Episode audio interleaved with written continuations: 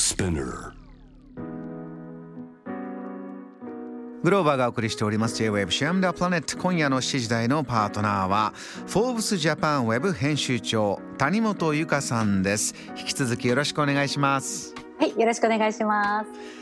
続いて解説していただくニュース。世界で進む高齢化太陽先進国10カ国とはと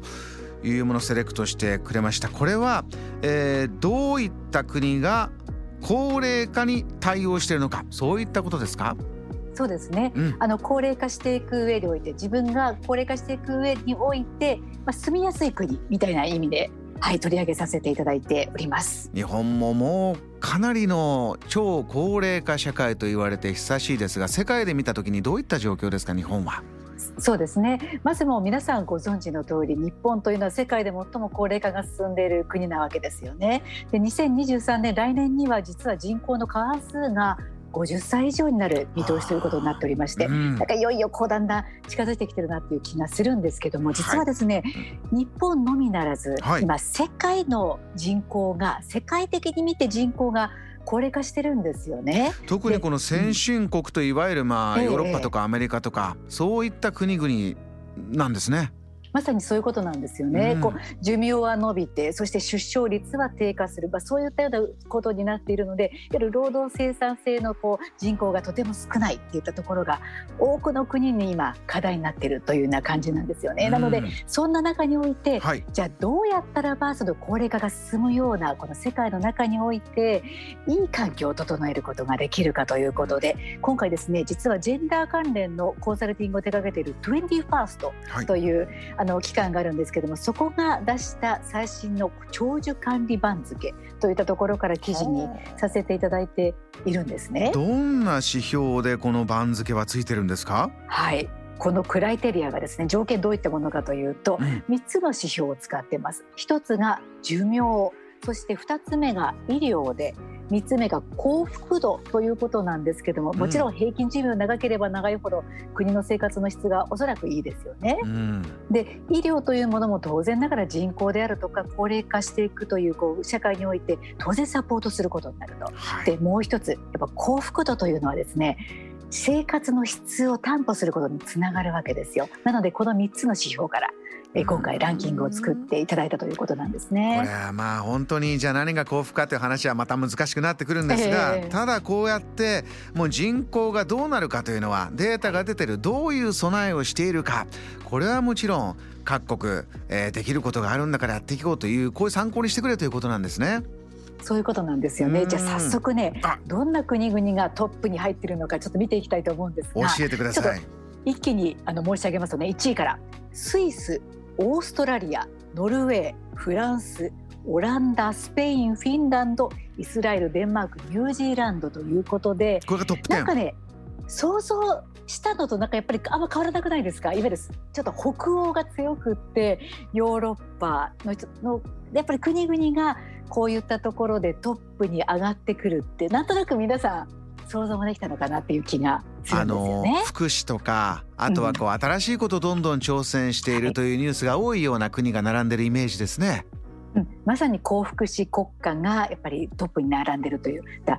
感じなんですよね。じゃあ、はい。他の国々ももちろん我々日本はどのくらいのランキングに位置するのかこれ気になりますよね。うん。その前にですねまずアメリカ。アメリカがどのくらいかというと寿命ということに関しては70位ですって。そして医療が30位。幸福度19位ということで全体では26位なんだそうです。うん。それで中国。中国は寿命が94位。医療が40位で幸福度84位ということで全体的に49位なんだそうですね。うんうん。そんな中で日本どうなってるかというと結構ね検討してるんですよ。寿命と医療がそれぞれ4位に入りました。かなりもう世界トップクラス。かなりいいですよね、ただですね幸福度がなんと56位ということで足を引っ張ってしまって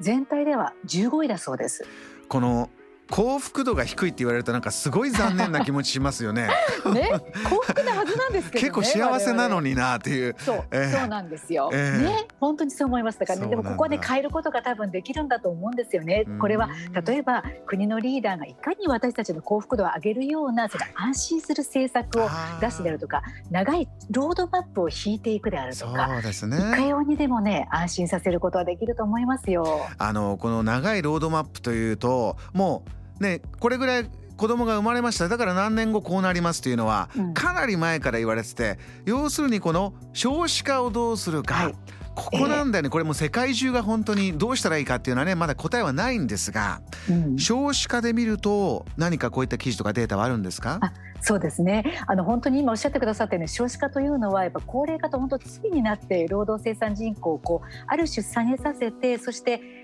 いわゆる国力ということを弱らせる指標みたいな形で見られていますよね。ただね面白い記事がありまして、はい、アメリカのウォール・ストリート・ジャーナルというメディアありますけれども、えこれによるとですね中国中国って今少子化が進んでるって言ってかなり懸念されてるじゃないですか。経済がこれから弱くなっていってしまうんではないかっていう危惧が出てきているんですが、はい、実はですねそんなことないっていう記事なんですよね。うん、実際に去年の出生率見てみると1062万人ですって。あ出生した生まれた方の数。出生者。1062万人。1062万人。そして前年の1202万人から下がっているということで。そうなんですよね。で出生率見てみましても1.3まで下がっているということでやっぱりね確かに少子化進んでいる。そしてこういったところで人口が減少の方に向かっているといった感じなんですが、はい、実はこういったその労働人口ってそもそも働ける人口のところを指すじゃないですか。つまりそこの部分がいかに経済にいい形で寄与するかってことを考えると今赤ちゃんの方とか親赤ちゃんとかあと子供っていうのはすぐすぐその経済に今影響するわけじゃないわけですよね。つまり本当に20年後とかそういった先にならないとこれは影響しないということを考えると今今心配する数字じゃありませんよというのがこの記事の趣旨なんですよね。うんそうするとまあ中国こういった、えー、今経済元気な中でこの先こうなるよという数字が出てきた、はい、じゃあどういう政策をとって、えー、今一生懸命世の中作っていく方が何をやっていくかこれは一つ注目かもしれませんね。そうですよね。でねただねやっぱり一つだけやっぱ言えるのは実はそういった中においてある種経済をこう弱弱めてしまっているその締め付けみたいなところがどんなところにあるかその施策としてですね経済統制なんですよね。経済統制そうなんです。これがやっぱりあの経済の足腰を弱らせてしまうというかあんまりいい形で成長しなくなってしまうと。だからこういったところをやめる必要があるといった指摘があります。ただもしそれをやめたとしてもかつてのような2桁成長ですよ。そういったことが中国できるかというとやっぱりもちろん人口減少の問題までさまざまなその世界的な情勢もあるんでしょう。2桁成長というのは難しいんではないかという専門家の見方も出てきているようです、まあ、いずれにしましてもですねやっぱりこういった高齢化が進むこう世界の中において、制約こそイノベーションの種じゃないですか。だから何ができるかっていうことを本当にまさに高齢化の一番最たるこうリーディングカントリーである日本が考えていく必要はありそうですね。JAM The Planet